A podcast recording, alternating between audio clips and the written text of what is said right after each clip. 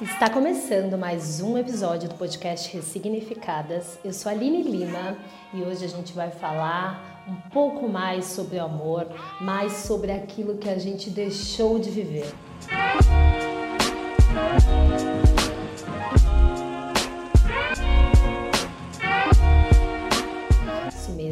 Quantas vezes? Essa é a pergunta que vai nortear o nosso encontro de hoje, baseado no livro Amar Pode Dar Certo.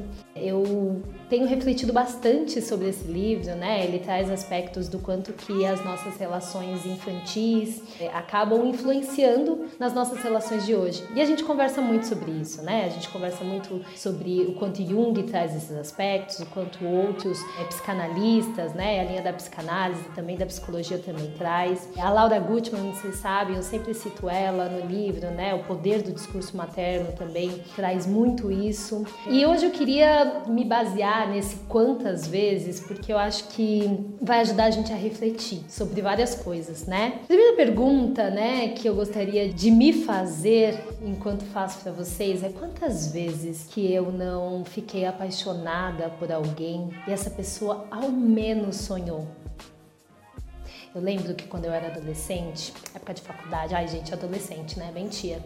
Na época de faculdade, eu gostava muito de uma pessoa, muito, muito, muito. Mas eu tinha tanto medo de ser rejeitada, eu tinha tanto medo dele não querer nada comigo, eu tinha tanto medo de confessar os meus sentimentos e falar que eu gostava e que eu tinha sentimento por ele, que eu acabava agindo como se eu muito pelo contrário, não gostasse, como se eu estivesse cagando pra ele. Então, tipo, a gente ia ficar, eu falava, ah, meu, não quero nada, nossa, quero ficar solteira, nossa, a gente não tem nada a ver, a gente não combina. Algo me diz que você que tá escutando já passou por algum momento disso na vida. Aquele medo da gente ser rejeitada é tão grande que a gente vai lá e fala, deixa eu rejeitar primeiro, deixa eu ir lá, e, e, falar que eu não quero, porque aí se o tombo acontecer, ele não é tão grande. Pelo menos eu não crio nem expectativa.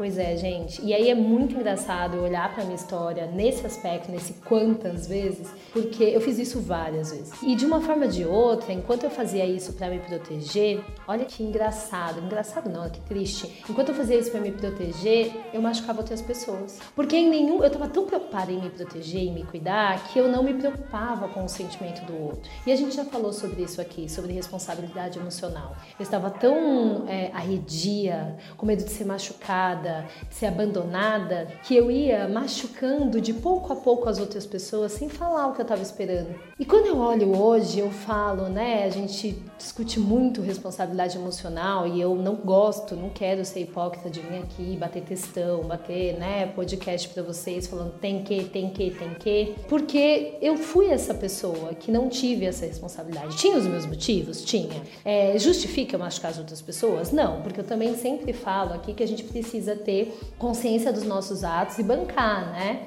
Então eu não tinha maturidade, é, machucava as pessoas, me arrependo absurdamente disso. E é por isso que eu quero falar com vocês, por isso que eu usei esse primeiro quantas, né? E quando. Um outro que mexe bastante comigo é quantas vezes que eu já não sofri sozinha com medo de pedir ajuda para alguém e ficar dependente dessa pessoa, ou parecer fraca, ou parecer fora do controle. Eu sou uma pessoa extremamente controladora. Esse é um traço meu que eu sei que, que, precisa melhorar muito. Esse é um traço meu que eu sei que me prejudica várias vezes, em várias relações, em várias situações. Mas eu reconheço. E reconhecer ele para mim já me deixa um pouco mais tranquila. Mas várias vezes eu fiquei sofrendo sozinha, angustiada, porque inconscientemente eu não admitia pedir ajuda. Pedir ajuda era sinal de fraqueza, combinado com o não ser boa o suficiente. Então, se eu vou lá e peço ajuda para essa pessoa, eu vou ficar devendo algo para ela, eu vou ficar dependente dela.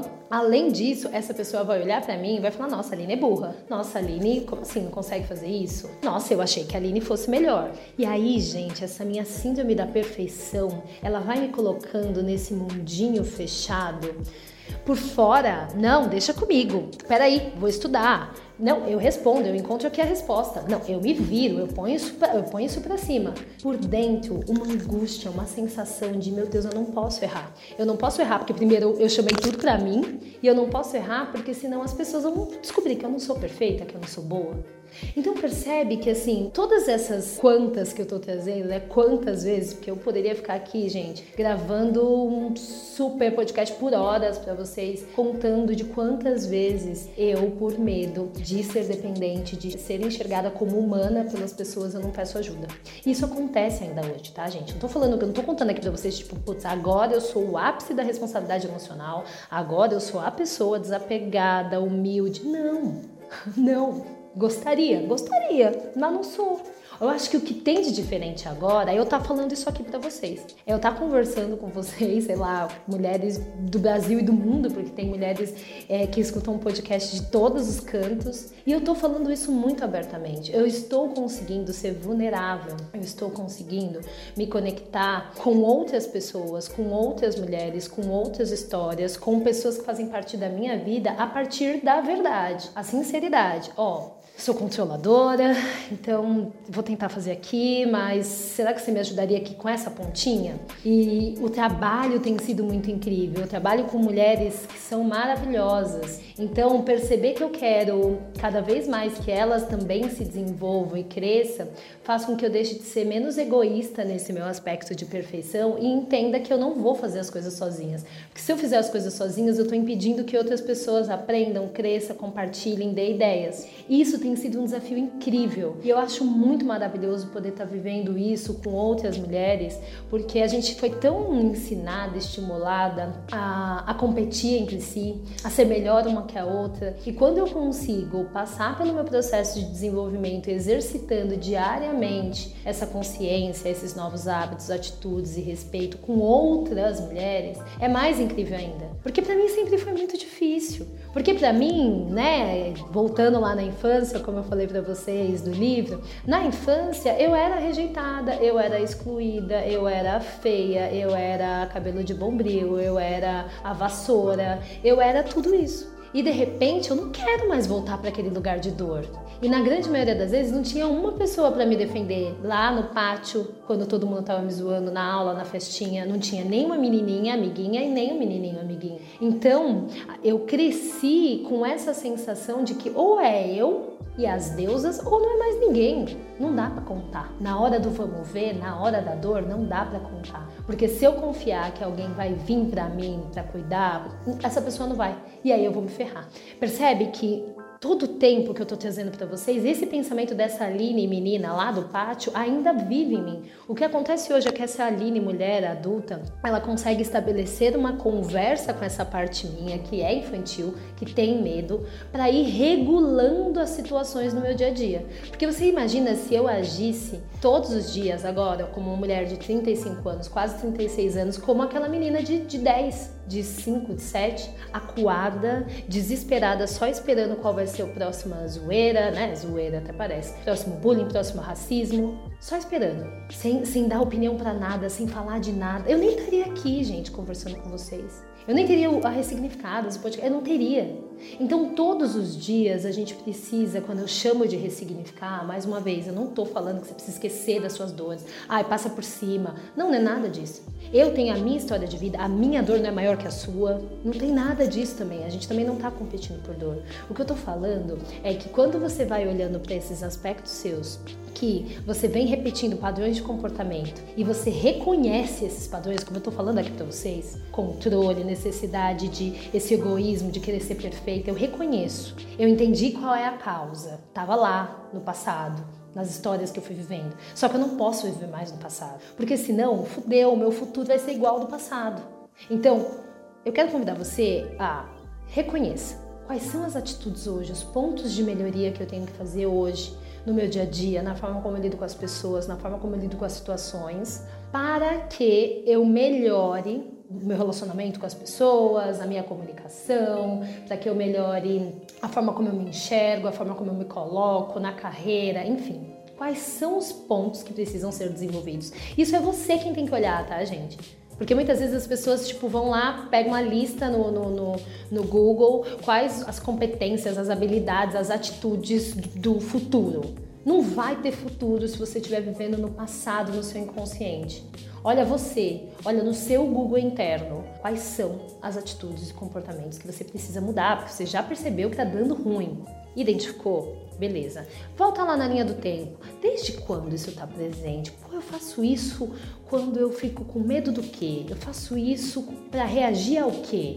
Vai tentando conectar é, esses pontos de dores. Quando você estiver ciente do comportamento e da raiz dele, é muito mais fácil para você criar estratégias então tá, então toda vez que alguém não responde uma mensagem, alguém não faz alguma coisa, é, eu ajo assim, então deixa eu me preparar. Quando isso acontecer, ao invés de agir por impulso, eu já sei que isso toca num ponto de dor e é gatilho, então eu vou tomar X atitudes. Gente, parece pequeno, mas essa estratégia é o que tem sustentado todo o meu processo de desenvolvimento emocional, que é o que eu quero para você. Experimenta usar ela. Experimenta essa semana. Mapeia um comportamento de cada vez. Não tô falando pra fazer listona, não. Tipo, 10 coisas que eu preciso mudar em mim em 2021. Não. Uma coisinha. Trabalha nela, assim, com consistência. Vai se observando, vai se escutando. Troca com pessoas de confiança a respeito disso. Eu tenho certeza, eu posso garantir para vocês que isso já vai ser uma transformação absurda no seu dia a dia, na sua vida. E se você se interessou e achou bacana o que a gente conversou aqui, o que a gente vem tratando nos podcasts lá na Ressignificadas, eu quero te convidar para a jornada Transformando Dor em Potência. São sete semanas aonde a gente aprofunda tudo isso que eu tô falando aqui, ó, gente. São assim mais de 28 aulas, exercícios. Você vai ter ferramentas para ir fazendo todo esse seu processo de uma forma muito estruturada e criar suas próprias ferramentas. Gente, a jornada tá incrível, ela já ajudou dezenas de mulheres. E se você sentir que é o seu momento, sentir o chamado, se faz sentido o que eu falo aqui pra você, vem pra jornada. Os links estão lá no meu Instagram, no perfil. Aqui no podcast também vocês vão encontrar informações. Se você tiver qualquer dúvida, me procure, me mande um direct. Mas eu tenho certeza que a jornada pode ser uma grande virada na sua vida, tá bom? Nos vemos na semana que vem e até mais!